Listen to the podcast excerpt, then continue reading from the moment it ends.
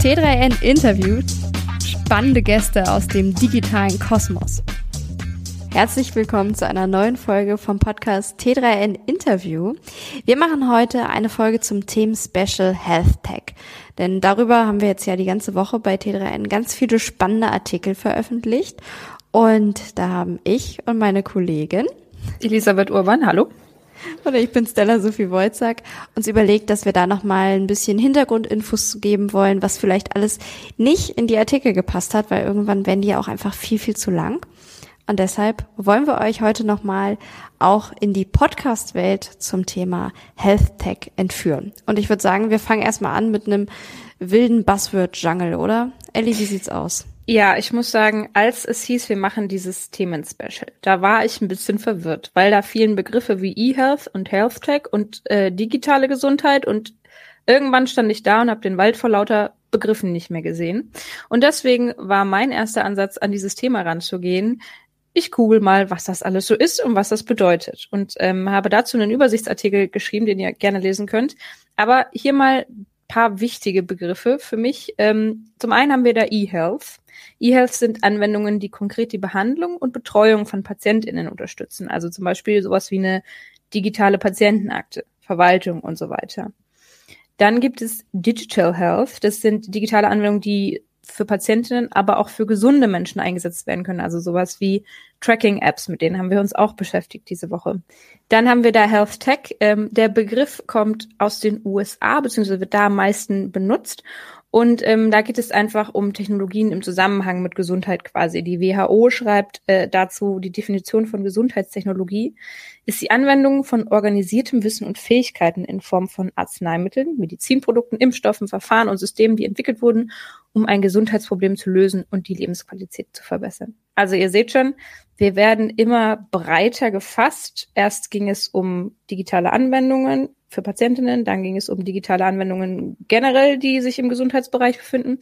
Jetzt kommen wir auch noch zu Medikamenten und Medizinprodukten.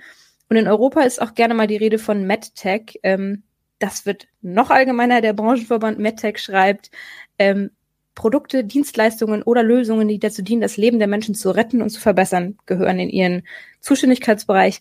Die haben quasi einmal alles mit dabei. Ich gebe zu, mir klingeln jetzt selbst nach den ganzen Definitionen nochmal die Ohren.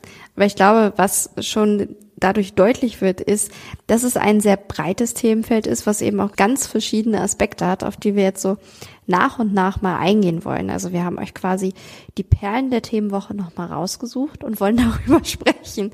Und ich würde sagen, wir fangen erstmal damit an, was eigentlich so im Startup-Bereich passiert, weil dieser ganze Gesundheitsmarkt ist natürlich auch ein Riesengeschäft und das heißt, da gibt es auch verschiedene Investoren, die sich da natürlich auch tummeln und es gibt auch ganz viele verschiedene Gründer, die Ideen haben.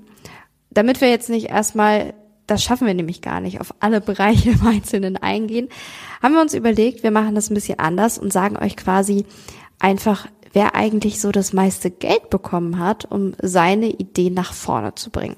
Das und ist so ein bisschen, Stella, das ist so ein bisschen wie so ein Trumpfkartenspiel. So ne? wo du dann, ja, wo du, wo dann deine Karte spielst, so hier, ich habe dieses Unternehmen, das hat so und so viel Finanzierung bekommen. Hör mal. Ich Welche Karte spielst sagen, du? Würden wir das so aufteilen, dann hoffentlich nicht nach dem Motto Startups aus Deutschland oder Startups aus dem Ausland, weil da ist es dann leider so, wenn wir aber auf die reine Investitionssumme gucken, also wir bewerten nicht die Idee, sondern es geht einfach nur darum, wie viel Geld haben Investorinnen gegeben.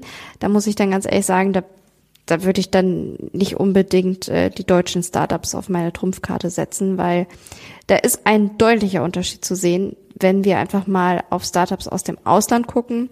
Ganz vorne auf dem ersten Platz liegt beispielsweise Verily. Vielleicht kennt ihr das Unternehmen eigentlich unter einem anderen Namen. 2015 kam das nämlich unter dem Namen Google Life Science an die Öffentlichkeit.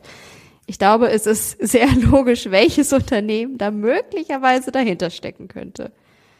Äh, ja, ich, ich wage zu vermuten Google und ähm, die haben da tatsächlich auch richtig viel Geld investiert, oder? Genau, zuletzt hatten sie im September 2022, also im vergangenen Jahr, eine Milliarde Dollar investiert. Das ist natürlich eine Wahnsinnssumme. Und was macht eigentlich das Unternehmen, dass da so viel Geld reingesteckt wird? Es soll eine Plattform geschaffen werden und die soll dafür dienen, eben den Austausch, die ganzen Daten zwischen klinischen Studien, Forschungsteilnehmern einfach zu sammeln, abrufbar zu machen und damit dann eben auch der Forschung helfen. Okay, jetzt haben wir über Google gesprochen, die äh, in den USA unterwegs sind. Welche Trumpfkarte würdest du denn international ausspielen? Ich habe tatsächlich bei Google noch eine Ergänzung, weil die eine Milliarde, die oder Google ist jetzt eigentlich auch falsch, weil es geht ja nicht um Google als Startup, sondern es geht eben um das Startup Verily. Und Google hat eine Milliarde Dollar investiert, aber das ist ja nicht das einzige Investment, sondern insgesamt seit der Gründung hat das Startup 3,5 Milliarden Dollar eingesammelt. Das ist schon eine ordentliche Summe und deshalb steht es halt auch auf unserem kleinen Ranking auf dem ersten Platz. Dahinter befindet sich das nächste Startup. Finde ich sehr spannend und will ich damit auch auf meine Trumpfkarte setzen. Altos Labs. Die haben jetzt insgesamt drei Milliarden Dollar eingesammelt. Und das ist ziemlich krass, weil sie haben diese drei Milliarden Dollar in einer einzigen Finanzierungssumme eingesammelt.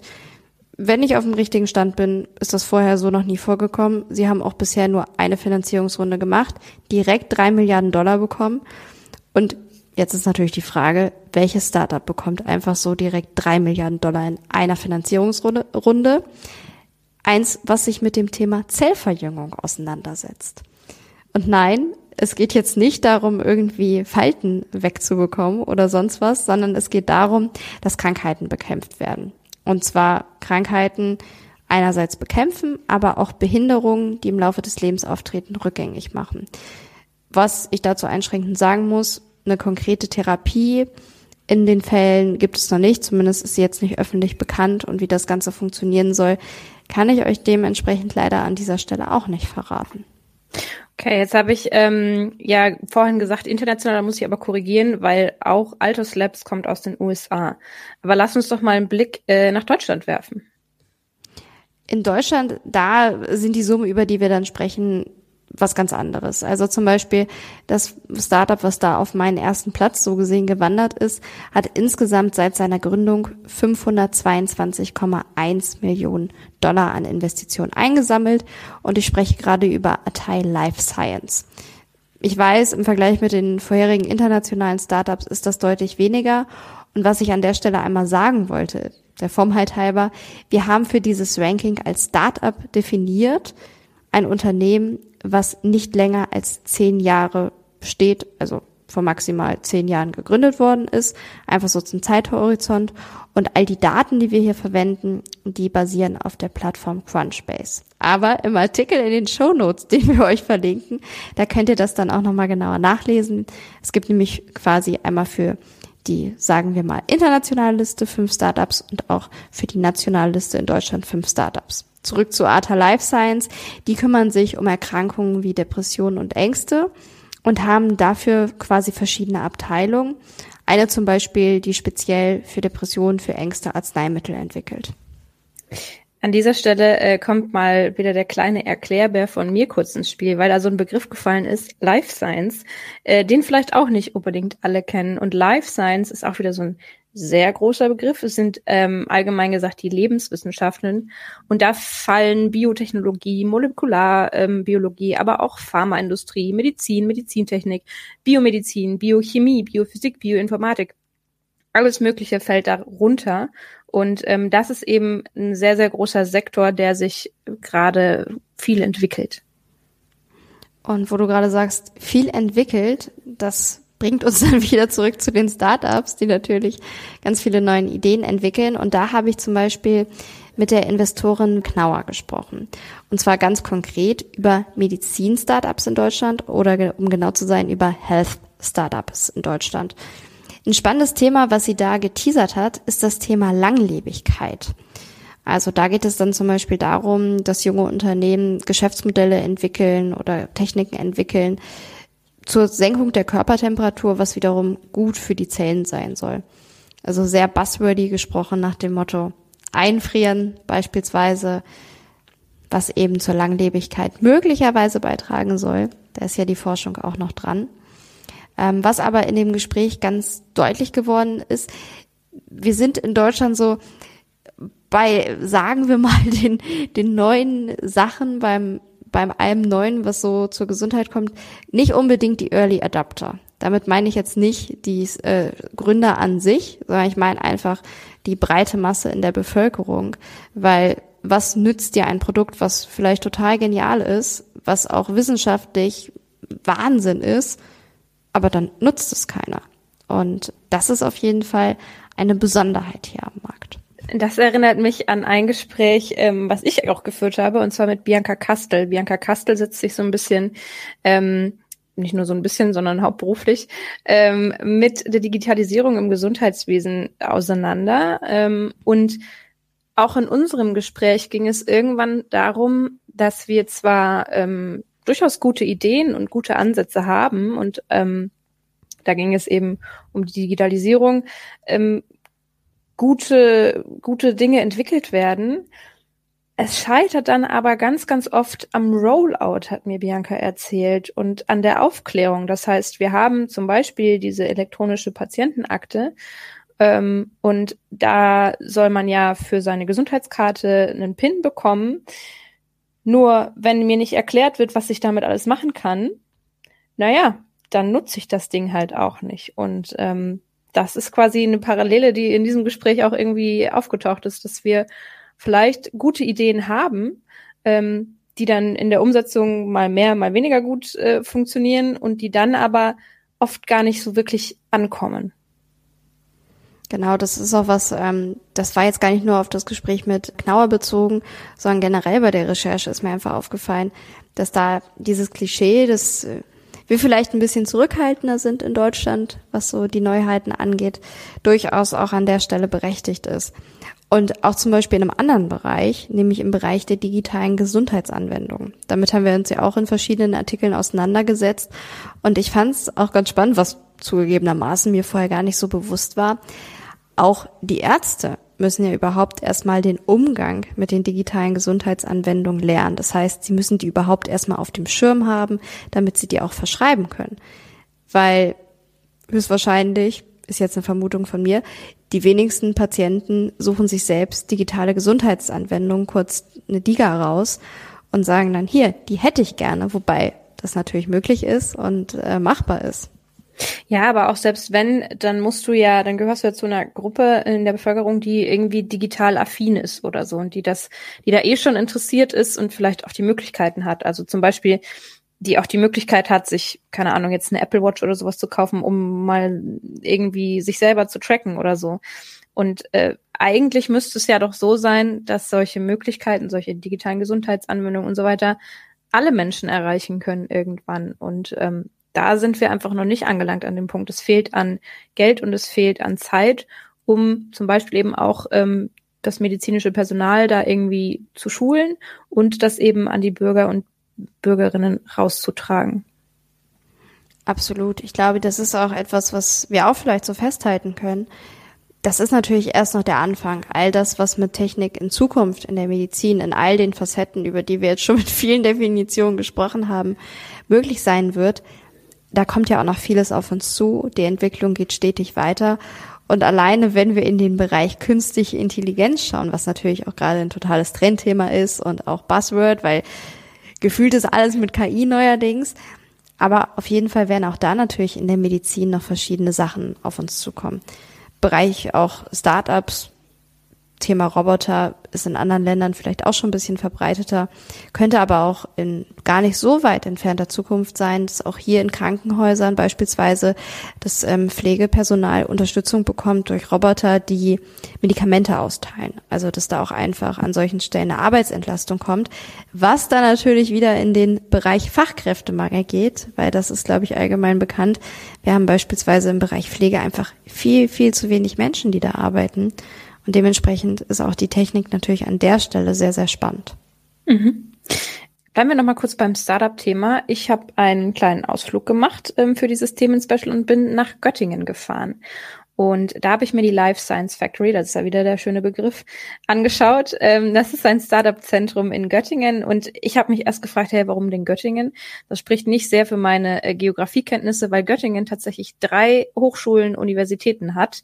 Das heißt, es ist Sie bezeichnen sich selber als die Stadt, die Wissenschaft. Ähm, da bietet es sich natürlich an, so ein entsprechendes Zentrum für Startups aus dem Life Science Bereich einzurichten. Und ich habe mir das Ganze mal angeschaut. Ähm, eine Reportage dazu könnt ihr auf t3n.de lesen und habe dort auch mit einem Startup gesprochen und zwar mit Digity. Digity, ähm, die machen Exoskelette für die Hand und was diese Exoskelette bewirken sollen, das haben mir Claudio Garcia und Viola Bartels verraten, die beiden CEOs von Digity. Und da hören wir jetzt mal ganz kurz rein. Unsere Eingangsidee war es, vor allen Dingen das Exoskelett im Rehabilitationskontext ähm, einzusetzen, ähm, was wir auch weiterhin verfolgen, aber bei ähm, Produkten, die direkt an Patienten eingesetzt werden, gibt es einfach sehr hohe regulatorische Hürden. Und gleichzeitig haben wir vom Markt sehr oft den Bedarf wahrgenommen, hey, ähm, klar ist es gut, wenn man die Verletzung heilt, aber noch besser wäre ja, wenn man sie verhindern könnte. Ja, mhm. und unser Exoskelett kann genau das. Es kann sowohl ähm, verletzte Hände wieder gesund machen, als auch dass man beispielsweise im Industriekontext, wo man acht Stunden lang repetitive Tätigkeiten machen muss, Clips hereinstecken, Teile zusammenfügen, ja, was sowohl kurzfristig eine Verletzungsgefahr als auch langfristige Folgen für die Gelenke und so weiter hat. Und ähm, haben dann gesagt, aus ja, aus Marktgründen ist das ja eigentlich ein idealer Startmarkt und äh, darauf sind wir jetzt fokussiert werden jetzt im Oktober unser, unser erstes Produkt auf einer Messe vorstellen. Ähm, wir haben einiges an IP generiert und ähm, suchen Investoren für die Seed-Runde, die Anfang nächsten Jahres stattfinden wird. Was vielleicht noch ganz spannend ist, wir haben tatsächlich, ähm, das Ganze ist überhaupt möglich, weil wir eine Technologie im Hintergrund haben. Das heißt, wir setzen sozusagen unsere eigene Technologie ein, um unterschiedliche Use Cases zu erbringen. Wir wollen in Zukunft ähm, echte Lösungen für die Handprobleme bieten. Und was haben wir dafür gemacht? Wir haben sozusagen eine Plattform entwickelt oder einen Workflow, der dann sozusagen den Use Case, das heißt, brauche ich das Exoskelett für die Rehabilitation, für die Prävention, möchte ich damit Sport machen, das kennt man auch irgendwie weiterspinnen. Wir nehmen den Use Case, wir nehmen anatomische Daten, das heißt, wir brauchen einfach nur ein Foto von deiner Hand und können sozusagen daraus das passende oder halt individualisierte Exoskelett für dich herstellen. Und dann kommt da am Ende tatsächlich die äh, digitale Datei raus, die du, die man dann entweder drucken kann, ähm, individuell gefertigt oder halt aber auch in die Serienfertigung Richtung Spritzguss geben kann. Ähm, genau, und das ist sozusagen das Besondere an unserer Technologie, die wir dann sozusagen auf unterschiedliche Use Cases anwenden. Ich habe dann auch noch nachgefragt, was denn die Pain Points sind, äh, die man erlebt, wenn man als Startup in den Lebenswissenschaften gründet, weil man da ja zum Beispiel auch irgendwie Studien mal durchführen muss oder so, damit diese Produkte, die da entstehen, auch wirklich sicher und zuverlässig dann sind für die Patientinnen und Patienten, an die es dann vielleicht irgendwann mal geht. Und ich habe gefragt, ähm, was die beiden denn anderen Gründerinnen und Gründern in diesem Bereich raten würden. Also ich glaube, das sind verschiedene Dinge.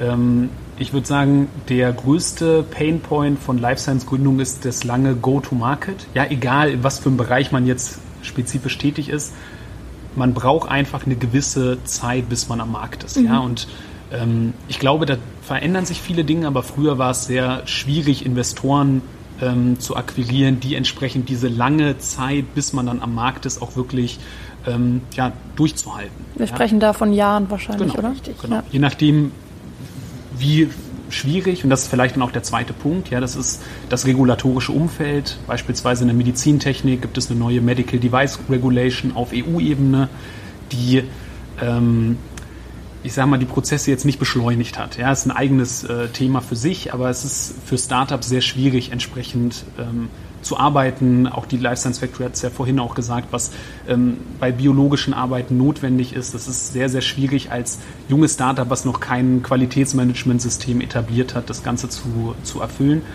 Und der dritte Punkt ist dann auch die, ähm, die Erlösstruktur, ja, das sogenannte Reimbursement. Es ist so, wir haben in den Lebenswissenschaften häufig keine perfekt funktionierenden Märkte, ja, sondern wir haben beispielsweise in der Medizintechnik haben wir halt die Krankenkassen, ja, sehr große Player, die den Markt irgendwie bestimmen. Ja, im Pharmabereich gibt es einige große Player, ja, die man zu einem gewissen Punkt einfach braucht. Und das sind ähm, Dinge, mit denen muss man umgehen und das dauert einfach, bis man entsprechende Strategien gefunden hat, damit das eigene Startup dann auch erfolgreich wird. Mhm. Mm, was würdet ihr da als Tipps mitgeben für Menschen, die in dem Bereich gründen wollen? Ähm, ich glaube, ein großer Tipp ist, sich nicht zu verschließen vor neuen Möglichkeiten ähm, und offen zu sein für ja, Kommentare und Tipps basically von außen. Also, mhm. und dass man das auch ernst nehmen sollte. Und man sollte jeden Kontakt in dieser Richtung wahrnehmen und vertiefen. Weil mhm. es ist tatsächlich so, dass du ohne die Kontakte, ohne das Netzwerk nicht so wirklich vorankommst. Ähm, genau, das sind die zwei großen Tipps, die ich damit geben kann. Und auch du, Stella, hast ja einen Ausflug gemacht für das Themen-Special. Allerdings bist du in Hannover geblieben, ne? Ich bin in Hannover geblieben und ich finde, Ausflug klingt so, klingt so nach Picknickdecke und Sonnenschein. ähm, das, das, trifft es nicht so ganz.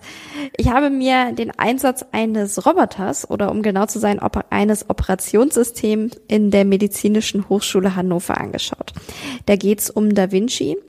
Und Da Vinci könnt ihr euch vorstellen, so ein bisschen eigentlich wie eine Spinne. Eine Spinne mit vier großen Armen, die dann über den Patienten gefahren wird. Das klingt jetzt vielleicht, vielleicht hätte ich das weniger gruselig beschreiben müssen. Es ist null gruselig. Sagen, also ich wollte gerade sagen, der Arachnophobiker in mir, ähm, der, der, der hat jetzt ein bisschen Sorge, was als nächstes passiert, wenn man da in den OP reingefahren wird. Da passiert gar nichts. Da Vinci kann sich nämlich auch so gesehen zumindest in diese Position überhaupt gar nicht von selbst bewegen. Da ist es dann so, dass ein Pfleger Da Vinci über dem OP-Tisch, auf dem der Patient liegt, positioniert und da beginnt es dann, dass die Arme eingestellt werden. Also es ist jetzt nicht so, dass da irgendein Roboter durch den OP rollt und äh, sich frei bewegt, sondern der wird wirklich eingestellt und das funktioniert bei minimal invasiven Eingriffen. Ähm, ganz kurze Frage, ich habe jetzt noch die Spinne im Kopf. Sind es wirklich acht Arme oder wie viele Arme hat dieser nee, Roboter? es sind vier Arme. Mhm. Es sind keine acht Arme, es sind weiße Arme, die auch natürlich alle steril eingepackt, sage ich jetzt mal ganz einfach sind. Das heißt, es sind quasi Folien drüber gezogen und das hat nichts mit einer Spinne zu tun. Ich finde ehrlich gesagt, die Bilder grob erinnern schon daran, aber wie gesagt, es ist ein weißes Gerät. Ich würde mal schätzen, circa zwei Meter hoch aber null gruselig und auch nicht irgendwie selbstfahrend. Die Arme werden dann eingestellt und minimalinvasiv bedeutet, da wird kein großer offener Schnitt bei so einer Operation gesetzt. Also keine offene OP, sondern es wären vier, ich nenne das jetzt mal vereinfacht, Löcher im Bauchraum. Das war bei der OP, die ich mir angeschaut habe, der Fall. Ähm, in den Körper gebracht. Da werden dann Trokare, das könnt ihr euch vorstellen, wie Röhren eingesetzt und durch diese Trokare kann medizinisches ähm, Werkzeug geführt werden. Also in dem Fall zum Beispiel ein Clip und dieser Clip, der wird dann am Roboterarm mit einer ganz dünnen Stange befestigt und kann dann vom Chirurg, der einige Meter entfernt an der Konsole sitzt, aber sich im selben Raum befindet und auch in Sichtweite des Patienten, der kann dann eben diese Arme so gesehen steuern. Also zum Beispiel an den ersten Arm kommt eine Kamera, weil es ist natürlich ganz wichtig, dass du im Inneren des Patienten überhaupt siehst, was du da machst. Und ich muss sagen, ich war, ich war generell natürlich sehr, sehr beeindruckt von dem, was da passiert. Aber ich war insbesondere auch beeindruckt von dieser gestochen scharfen Sicht, ähm, die du hast. Das Ganze wird ja übertragen von der Kamera. Da stehen, die, das gehört nämlich auch zu Da Vinci, zwei Konsolen im OP-Raum und an diesen Konsolen sitzen dann diejenigen, die operieren, gucken durch so ein, ja, ich wollte gerade sagen Skibrille nach dem Motto, also die gucken in die Konsole rein und haben gestochen scharfes Bild und sehen darauf dann, was sie eben im Körper operieren. Und nur ein Beispiel, da war es dann zum Beispiel so, da konnte an einem Arm war quasi ein, ich nenne das jetzt einfach mal ein Clip oder eher gesagt so ein, so ein so ein kleiner Greifarm befestigt und der konnte unter die Leber geschoben werden und die Leber wurde dann damit angehoben Dann wurde quasi Arm 1, wenn ich mich recht erinnere, einmal festgestellt und während der OP wurde dann damit die Leber halt ein bisschen hochgehalten, damit eben darunter operiert werden kann. Und das ist sehr, sehr praktisch. Ähm, das hat mir nämlich Frau Dr. Linda Feldbrücke erzählt, weil früher, was heißt früher, heute ist es auch immer noch so, wenn du eben nicht mit Da Vinci arbeitest, ist es bei den minimalinvasiven Eingriffen so, da hält dann beispielsweise der Assistent die, die ganze Zeit entsprechend das Gerät, damit mhm. du, du musst ja die Leber so oder so hochhalten in dem Fall. Aber ja. es ist eine wahnsinnige Erleichterung. Du hast kein Zittern, was für den Patienten deutlich besser ist, weil auch bei einem Zittern kann theoretisch eine ganz, ganz kleine Verletzung passieren. Mhm. Und der Roboter, der steht einfach still. Und übrigens auch, wenn beispielsweise mal ein Stromausfall passiert oder es irgendwelche technischen Schwierigkeiten gibt, sind Sicherheitssysteme angelegt. Das heißt, da kann es auch nicht passieren, dass der plötzlich durchdreht, sondern der Roboter würde im Notfall in der Position verharren, damit da eben nichts passieren kann. Mhm. Ähm, wie lange hat denn so eine OP gedauert dann, als du da warst? Also ich kann sagen, die OP, die ich mir angeschaut habe, hat drei Stunden in etwa gedauert. Allerdings lässt sich das nicht so pauschal sagen. Nicht jede Da Vinci OP dauert drei Stunden, hm. sondern die Range so circa zwei bis acht Stunden tatsächlich. Es kommt immer auf den Eingriff drauf an. Also beispielsweise wird Da Vinci viel eingesetzt ähm, für die Entfernung von Tumoren und damit verbundenen Operationen. So einen Eingriff habe ich mir auch angeschaut. Da ging es darum, dass du ähm, bei einem Patienten, der Speiseröhrenkrebs hat, ähm, den Magen vorbereitest, um dadurch eben quasi eine Ersatzspeiseröhre sehr unmedizinisch herzustellen. Und ähm, jetzt hast du gesagt, diese OP, also die eine hat zum Beispiel drei Stunden gedauert. Äh, ist da schon die ganze Vorbereitung mit inbegriffen oder wird das vorher schon gemacht? Quasi der, der Roboter irgendwie vorbereitet oder wie läuft das genau ab, bis dann Arzt und Roboter irgendwann zusammenarbeiten? Also in den drei Stunden, so wie, so wie ich mir das grob aufgeschrieben habe, ist jetzt nicht auf die Minute oder auf die zehn Minuten genau, ist es so, der Einsatz vom Roboter, der gehört ja mit der, zu OP dazu. Das heißt, der Patient befindet sich dann schon eben auf dem OP-Tisch, natürlich auch unter Vollnarkose und ich nenne das jetzt mal so, wird entsprechend vorbereitet, weil das ist natürlich der Beginn der Operation, wenn die Trokare eingesetzt werden und die sind ja für den Robotereinsatz notwendig. Der Roboter, der befindet sich dann auch schon im Raum, alles ist steril, wie gesagt auch mit diesen Überzügen für die Arme für die Roboterarme, so, um, um genau zu bleiben. ähm, das heißt, bei der Vorbereitung ist es dann so, dass er einfach, es ist ein zusätzlicher Schritt in der OP, den du bei einem minimalinvasiven Eingriff ohne Roboter nicht hast, was auch bedeutet, es dauert eine halbe Stunde im Schnitt länger, mhm. weil in dem, ich muss ja erstmal anfangen, diese Roboterarme, ich muss sie einstellen, ich muss das Gerät drüber stellen, also erst Gerät drüber, Arme einstellen, dann Arme auch entsprechend mit den, mit den OP-Sachen verbinden, also das alles vernünftig auch in den Körper einführen, die Kamera positionieren. Und der Roboter gibt auch, oder Da Vinci gibt auch für alles Feedback, das heißt, gibt immer so, so kleine Tonsignale, wenn eben das OP-Besteck dann richtig sitzt, ähm, wenn das alles verbunden ist, da ist permanent auch gesichert, dass es nicht passieren kann, dass beispielsweise irgendwas lose ist oder so. Äh, das heißt, es dauert eine halbe Stunde, bis alles eingestellt ist, bis quasi Da Vinci seinen Platz gefunden hat und bis dann richtig die Operation losgehen kann, was eben geplant ist. Mhm. Und du fragst mich jetzt bestimmt, hm, aber dann dauert das ja die halbe Stunde länger. Richtig, habe ich auch gefragt und dachte, das klingt ja erstmal nicht so gut, weil ich dachte immer, Narkosen sollen so kurz sein wie möglich. Sollen sie auch. Es ist aber tatsächlich so, dass durch den Einsatz von Da Vinci, ich hatte das vorhin kurz angerissen, das innere Verletzungsrisiko viel, viel geringer ist. Weil bei minimalinvasiven Angriffen, wenn man, Eingriffen, wenn man sich das Ganze vorstellt, wird ja quasi ein langer Stab eingeführt in den Körper und der Chirurg oder die Chirurgin sitzt am äußeren Ende, bewegt den Stab und löst damit die Bewegung unten beispielsweise aus. Das heißt, du hast einfach ein größeres Bewegungsfeld. Bei Da Vinci ist es so, dass dieser Stab eingeführt wird, der ist fest, der wackelt nicht rum, der wird vom Roboter gehalten und an dem Stab befindet sich das Werkzeug, was aber ganz, ganz klein ist. Also das ist vielleicht so lang wie mein Fingerglied und ich habe kleine Finger. Also keine Langfinger. Ja. Und es ist deutlich schmaler. Also nicht mal ansatzweise so dick wie ein Finger, sondern wirklich ganz, ganz, ganz, ganz fein. Und das bedeutet, bei der ganzen OP wird viel, viel feiner gearbeitet. Das sind ganz kleine Schnitte. Und es ist auch für die Mediziner einfach angenehmer. Und hinten raus bedeutet das einfach, dass die Heilung dadurch deutlich schneller geht und es so gesehen dann schonender ist. Das heißt, äh, da überwiegen die Vorteile durch die Roboter-OP einfach den Nachteil durch die halbe Stunde länger Narkose, die man dann hat.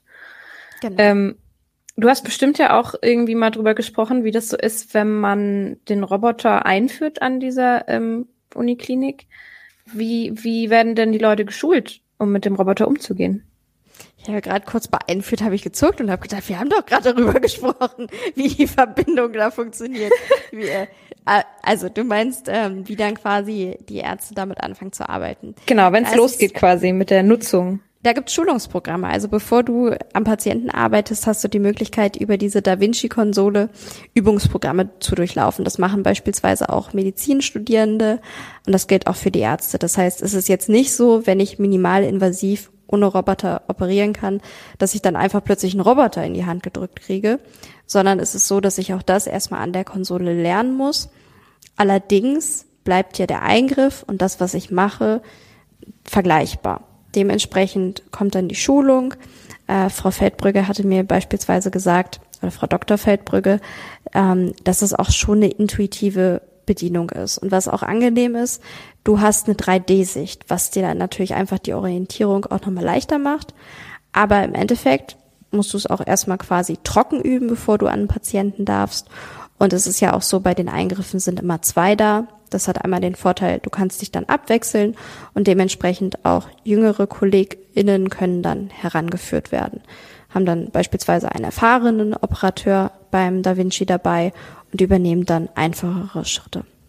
Kriege ich als Patient, Patientin äh, denn Bescheid oder werde ich gefragt, ob das so gemacht werden soll oder lieber ohne Roboter? Klar, also das kommt ja auch auf den Eingriff drauf an. Deswegen kann ich jetzt auch nicht pauschal irgendwie sagen, weiß ich nicht, bei Tumorentfernung X immer mit Da Vinci und bei der anderen nicht, sondern das kommt auf den Patienten drauf an. Also da gibt's viele verschiedene Dinge, die einfach bedacht werden. Das ist individuell, aber dir wird selbstverständlich als Patient gesagt, ähm, ob für dich eine OP mit Da Vinci in Frage kommt, minimalinvasiver Eingriff, es vielleicht doch eine offene OP ist aus verschiedenen Gründen. Aber das wird alles kommuniziert und da hast du selbstverständlich, wie üblich bei Eingriffen, ähm, mit Sprachrecht und entscheidest letztendlich, was mit dir passiert. Mhm. Ähm das ist ganz was, lustig. Was vielleicht an der Stelle noch wichtig ist zu erwähnen, sollte es mal so sein, dass irgendwas passiert bei einem Eingriff mit Da Vinci. Mhm. Sprich, du hast dich als Patient für eine OP mit dem Operationssystem Da Vinci entschieden und es treten Komplikationen auf. Wenn das der Fall sein sollte, dann würde es so sein, dass im Worst Case, wenn zum Beispiel sehr schnell eine Blutung gestoppt werden müsste, ein offener Schnitt gesetzt wird und dann eben die Mediziner dementsprechend agieren. Allerdings, zumindest jetzt mit denen, mit denen ich vor Ort gesprochen habe, ist in deren Karriere nicht vorgekommen bisher und dementsprechend aber im, also so gesehen, wenn es zu einem Vorfall kommen würde, dann würden die Mediziner natürlich eingreifen und dann wäre Da Vinci raus und du würdest dann halt auf einen offenen Schnitt zurückgreifen, auf eine mhm. offene OP. Mhm. Und äh, Da Vinci ist da ja auch schon äh, ein Weilchen im Einsatz, ne? Seit 2017 gibt's den, glaube ich, dort. Genau. Ja. Also der ist schon eine Weile auf jeden Fall da. Das heißt, es gibt auch Erfahrungswerte und der wird auch fortlaufend weiterentwickelt. Ich hatte mir auch mal angeschaut, wie eigentlich so die Zukunft der Medizin aussieht. Und da ist es natürlich auch perspektivisch so, dass einfach auch bei Da Vinci viel mehr KI möglicherweise zukunftsnah eingesetzt werden kann, weil das System natürlich auch laufend, also das System, mit dem Da Vinci läuft, äh, laufend aktualisiert wird. Mhm. Äh, zum Thema KI fällt mir gleich noch was ein, aber ich wollte noch einen Aspekt ergänzen zum Thema Aufklärung und Bescheidwissen und so.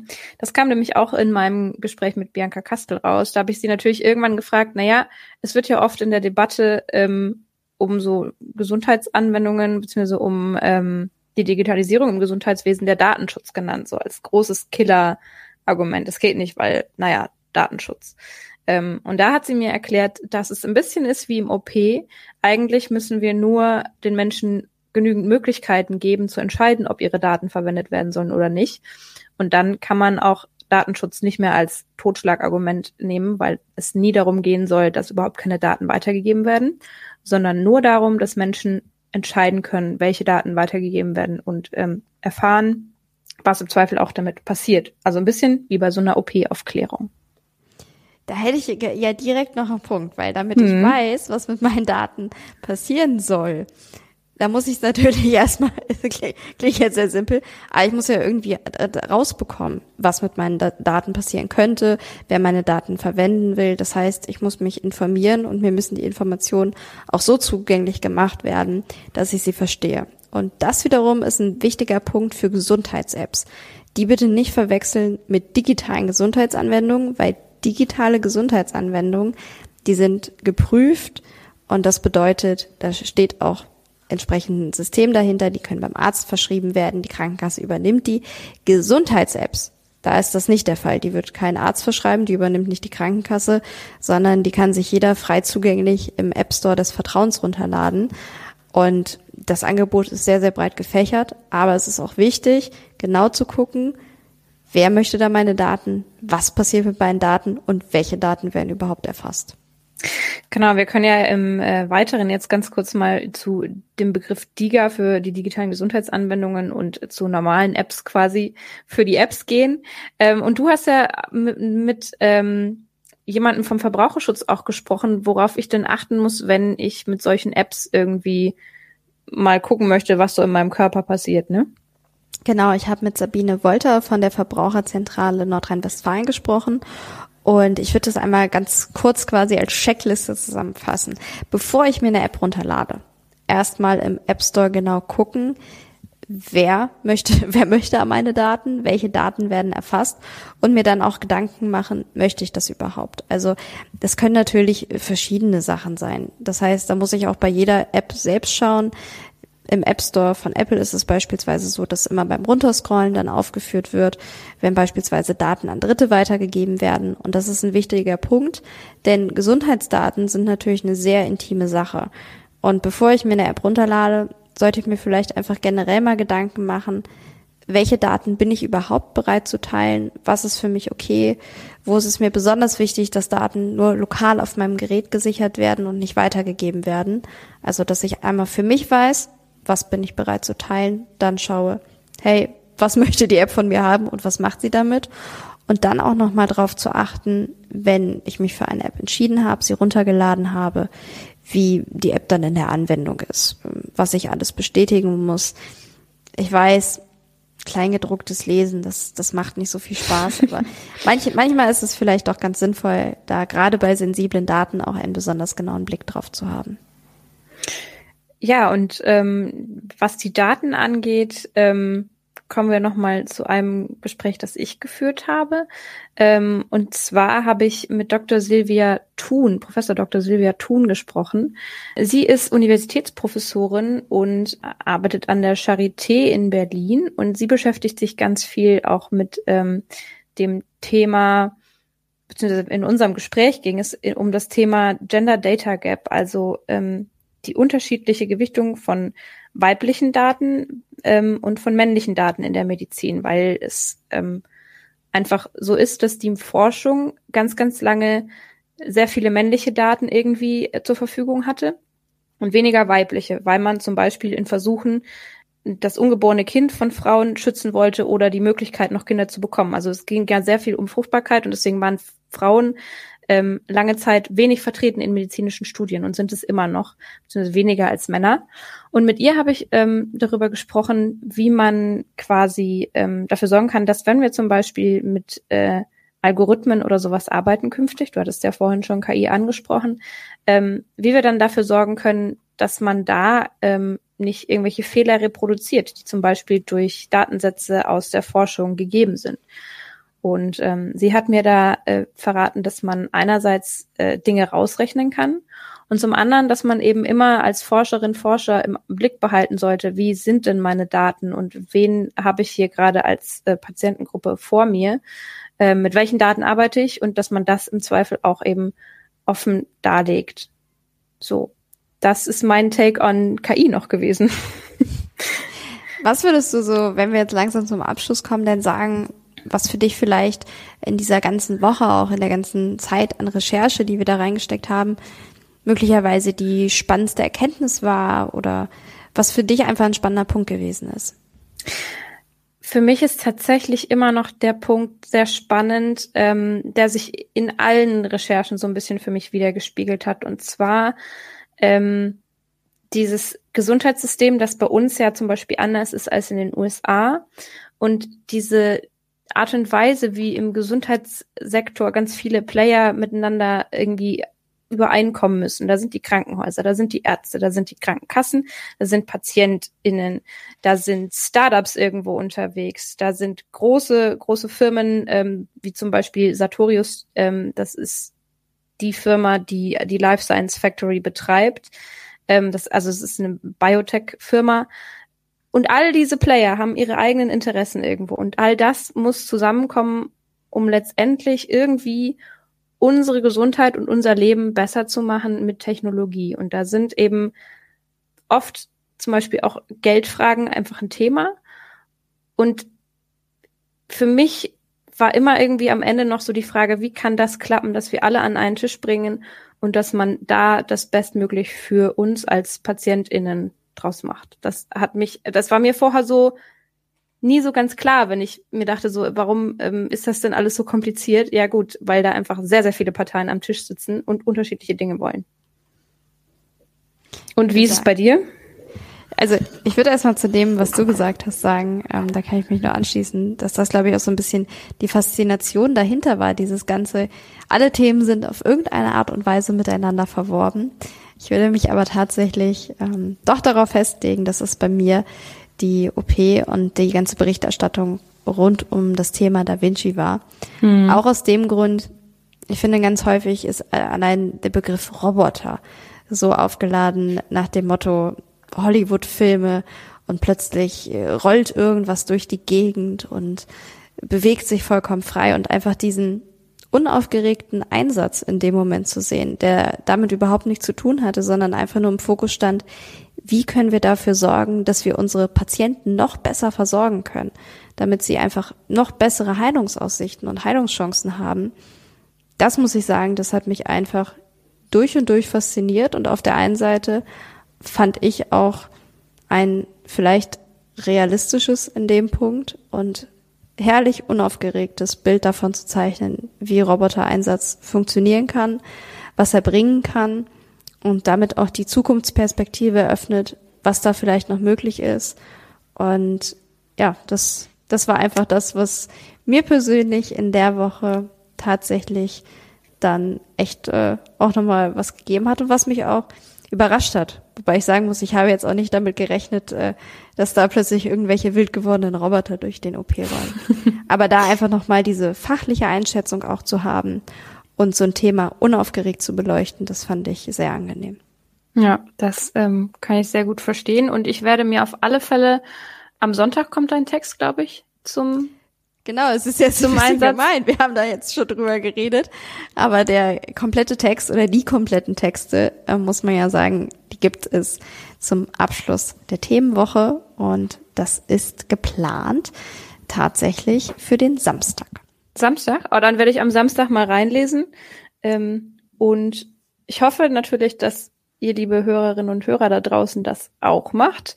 Guckt gerne bei T3N vorbei. Wie gesagt, wir haben jetzt auch einige Themen noch gar nicht angesprochen hier, einfach weil wir sehr viele, in, in sehr viele Richtungen uns begeben haben mit dieser Themenwoche und es ist ein buntes, spannendes Potpourri geworden.